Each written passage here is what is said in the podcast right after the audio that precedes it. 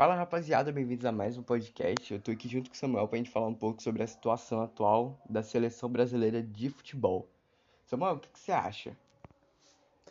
Olá, meu nome é Samuel e nesse momento o Brasil tá até que indo bem e jogando até que bem a Copa América, sendo um dos, é, um dos favoritos a ser campeão.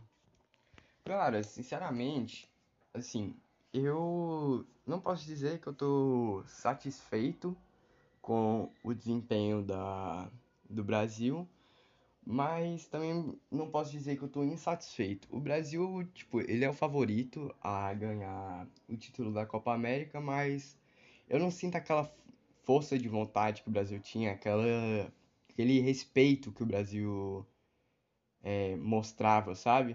O Brasil é assim, o Brasil sempre foi, é, sempre esteve entre as maiores seleções do mundo sendo a seleção que mais é, ganhou a Copa do Mundo, vive de títulos grandes e, sinceramente, o rendimento do, da seleção vem caindo demais, demais. Desde 2006 o Brasil não vem conseguindo resultados. Teve 2002, que eu acho que foi o último ano assim que o Brasil realmente jogou bem, que foi campeão da, da Copa do Mundo mas aquele time era fenomenal, sério. Tinha, a gente tinha Ronaldo Fenômeno, Rivaldo, Romário, Roberto Carlos e Ronaldinho. Aí, essa foi a última conquista, né, do título da Copa do Mundo do Brasil. Aí teve a Copa do Mundo de 2006, né? Que o Brasil jogou bem, conseguiu bons resultados, mas não conseguiu trazer o título para casa. Teve a Copa de 2010, que o Brasil foi bem, mas não conquistou é, ótimos resultados, igual na de 2006.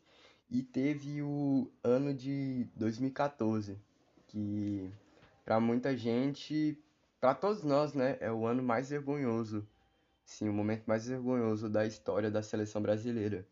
Foi onde na Copa do Mundo, sediada aqui no Brasil, é, nas semifinais, a seleção brasileira perdeu de 7 a 1 para a seleção da Alemanha. É, esse momento ficou marcado na história de todos os brasileiros, é, dos apaixonados pelo futebol. Foi um momento extremamente é, desconfortante. O que, que você achou dessa eliminação da Copa de 2014, Samuel? A Copa 2014 foi muita vergonha para nós torcedores e para o Brasil também, pois foi uma Copa que o Brasil deveria ganhar, pois foi aqui no Brasil, aonde os torcedores estavam muito emocionados, pois o Brasil estava jogando bem, estava tendo bons resultados e teve a lesão do maior jogador da seleção, que foi o Neymar, que foi contra a Colômbia nas quartas de finais.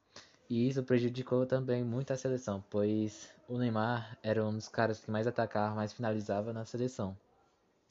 E o resultado de 7 a 1 foi muito decepcionante para o Brasil e deveria pelo menos é, ganhar o terceiro colocado, mas perdeu para a Holanda de 3 a 1. Olha, sinceramente, o Brasil ele tinha um time massa, mas é inaceitável.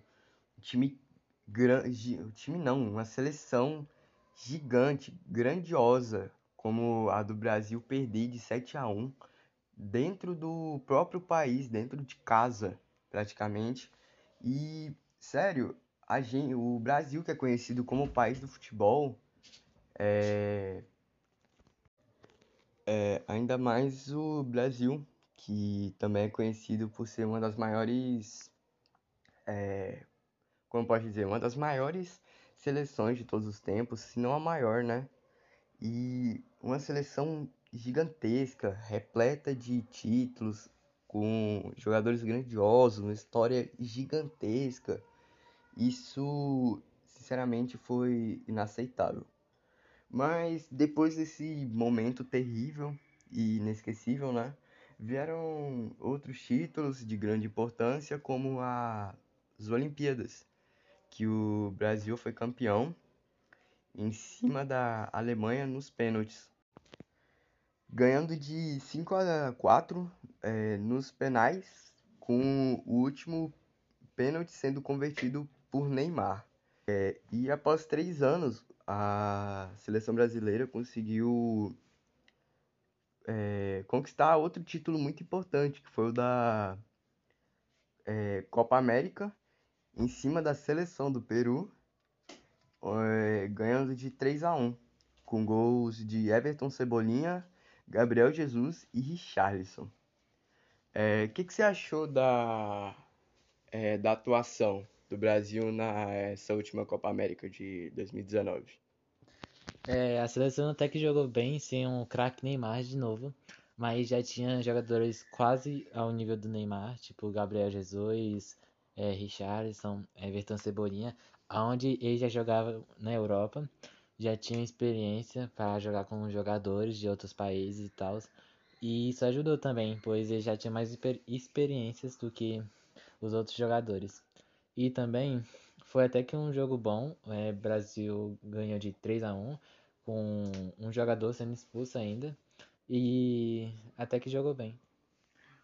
Pois é, eu tinha esqueci de ressaltar que o nosso craque Neymar é, havia se machucado, acho que no primeiro jogo, né, da Copa América, contra, eu não, qual foi a seleção? Acho que foi Colômbia.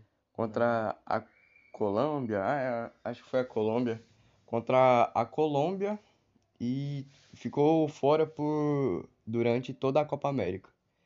Eu, eu tinha esquecido de, de falar, mas antes da, da Copa do Mundo de 2014, o Brasil conseguiu um, é, um título importantíssimo, que foi a conquista da Copa das Confederações em cima da Espanha, aqui no Brasil, de 3 a 0 com gol, dois gols do Fred e um do Neymar. É, agora é o seguinte, a gente vai falar sobre o que, que poderia ser feito para seleção melhorar seus números, tipo, conseguir ganhar uma Copa do Mundo. O que, que você acha, Samuel? É, primeiramente, eu acho que a seleção tem uma ótimo, ótimos jogadores que são muito bons e eu tô achando que precisa de é, uma nova tática, um, é, uma nova formação que ajude os jogadores a jogar bem. Um novo técnico. É, um novo técnico. É, pois o Tite é um bom técnico, mas não é um ótimo técnico. Tipo o técnico da França, da Alemanha, da Espanha, esses, esses técnicos é, que têm mais experiências. Tite foi, foi muito bom no Corinthians, mas só foi nesse time que teve uma ótima é, carreira. É, eu concordo com você. O Tite não é um treinador ruim, ele foi responsável por conseguir o título das Olimpíadas em 2016 e a Copa América em 2019. Mas eu acho que, assim, eu acho que já tá na hora de trocar de técnico, né? Eu, na minha opinião, assim, o Tite sempre gostei dele, nunca critiquei nada, sempre achei um ótimo técnico, mas acho que já tá na hora, tendo passado o quê? Cinco anos? É, cinco anos já no comando da seleção. Acho que já tá na hora de buscar um novo nome aí. É, rapaziada, é, infelizmente agora a gente chegou no final do podcast. É, a gente vai dando tchau é, para todos vocês. Muito obrigado pela atenção de vocês, né? Isso ajuda muito a gente e espero que vocês tenham gostado e até a próxima. Muito obrigado. Muito obrigado, eu gostei muito dessa experiência falando sobre a seleção brasileira. E é isso, até mais. Falou, pessoal!